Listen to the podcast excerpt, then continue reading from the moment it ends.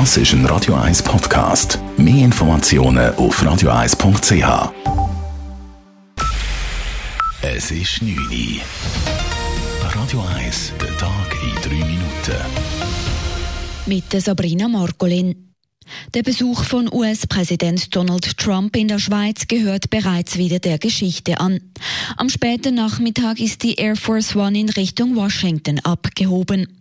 Zuvor hatte Trump jedoch am WEF in Davos zu einer spontanen Medienkonferenz geladen. Thema war dabei unter anderem die EU. Von dieser verlangt er Eile beim Handelsabkommen. Er hoffe auf einen Deal noch vor der US-Präsidentenwahl im November, sagte Trump. Weiter äußerte er sich auch zu der schwedischen Klimaaktivistin Greta Thunberg.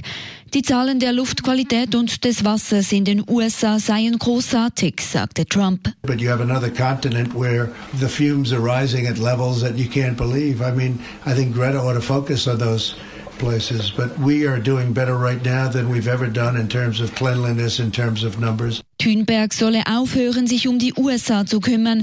Sie solle sich stattdessen anderen Kontinenten widmen. Die Zahl der Infektions- und Todesfälle aufgrund des neuartigen Coronavirus in China steigen sprunghaft an. 17 Menschen seien inzwischen an dem Virus gestorben, berichten chinesische Medien. Zudem seien knapp 550 Infektionen bestätigt. Mittlerweile ist die Lungenkrankheit auch vereinzelt in den USA, Hongkong, Taiwan und Südkorea aufgetreten. Jeton G., der Mann, der vor bald fünf Jahren bei einem Bandenkrieg in Zürich Affoltern den Türsteher Boris G. erschossen haben soll, soll lebenslänglich hinter Gitter. Das fordert der Staatsanwalt am zweiten Prozesstag am Zürcher Bezirksgericht. Zudem soll der 35-Jährige verwahrt werden.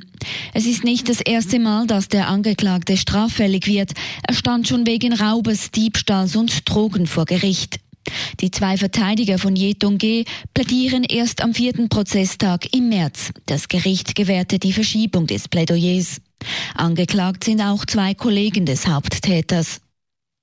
Mit einer Wertberichtigung von über 175 Millionen Franken soll das Stadtspital Triemli wirtschaftlicher werden. Das hat der Zürcher Stadtrat entschieden.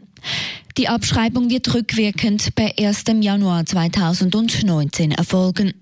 Die Wertberichtigung sei notwendig, da eine Neubewertung der Immobilien des Stadtspitals eine erhebliche Differenz zwischen dem bilanzierten Wert und dem tatsächlichen Wert des Bettenhauses ergeben habe, heißt es in einer Mitteilung.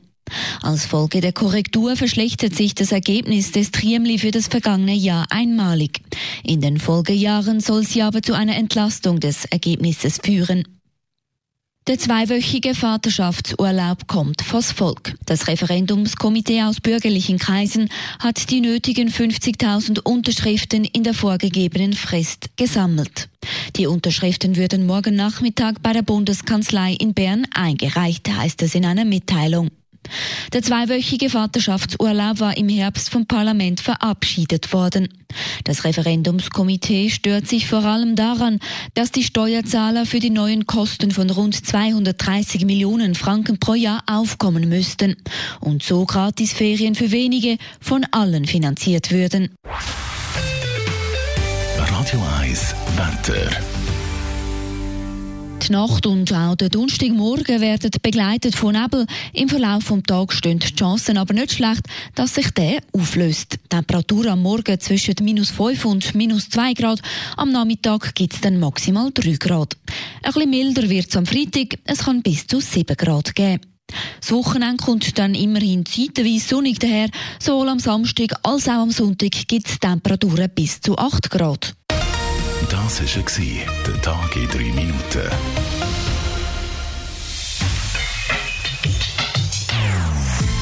Non-Stop Music auf Radio 1. Die besten Songs von allen Zeiten. Non-Stop.